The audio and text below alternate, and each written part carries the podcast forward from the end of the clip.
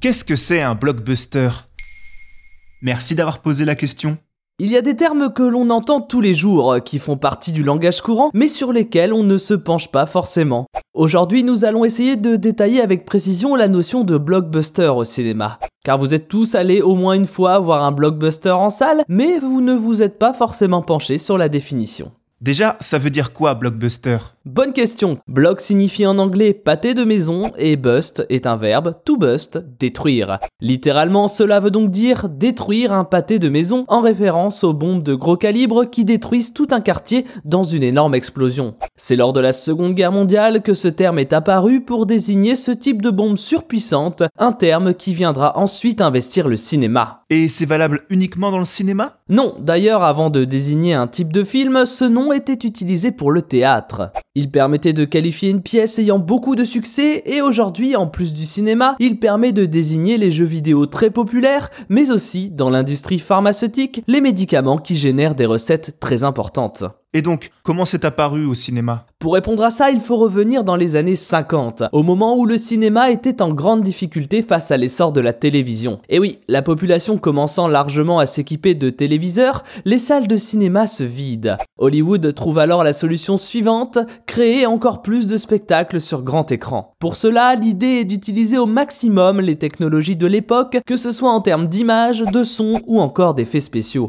À cette inventivité à l'écran, on y associe du marketing. La communication autour des films s'intensifie et se réinvente. Les affiches sont plus créatives, mettent en avant les technologies utilisées dans les films et la rivalité entre les studios génère une certaine émulation dans le milieu cinématographique. C'est à ce moment-là que le terme blockbuster apparaît, mais il n'est pas employé comme aujourd'hui. À l'époque, il sert à désigner les films ayant un gros succès au box-office, comme Covadis de 1951 ou Ben-Hur de 1959, mais également les films ayant eu un développement très coûteux, les superproductions.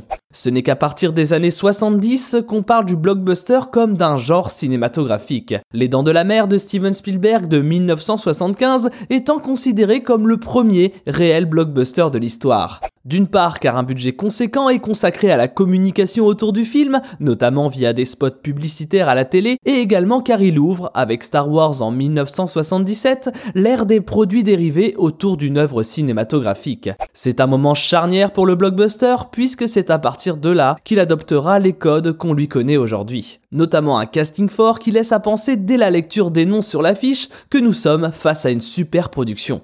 Également, le scénario doit être un high concept, c'est-à-dire que le pitch peut tenir en 2-3 lignes, car le blockbuster a une visée populaire, facile à comprendre pour attirer au maximum les foules. Il contient des money shots, des scènes très coûteuses, qui sont obligatoirement révélées dès la bande-annonce.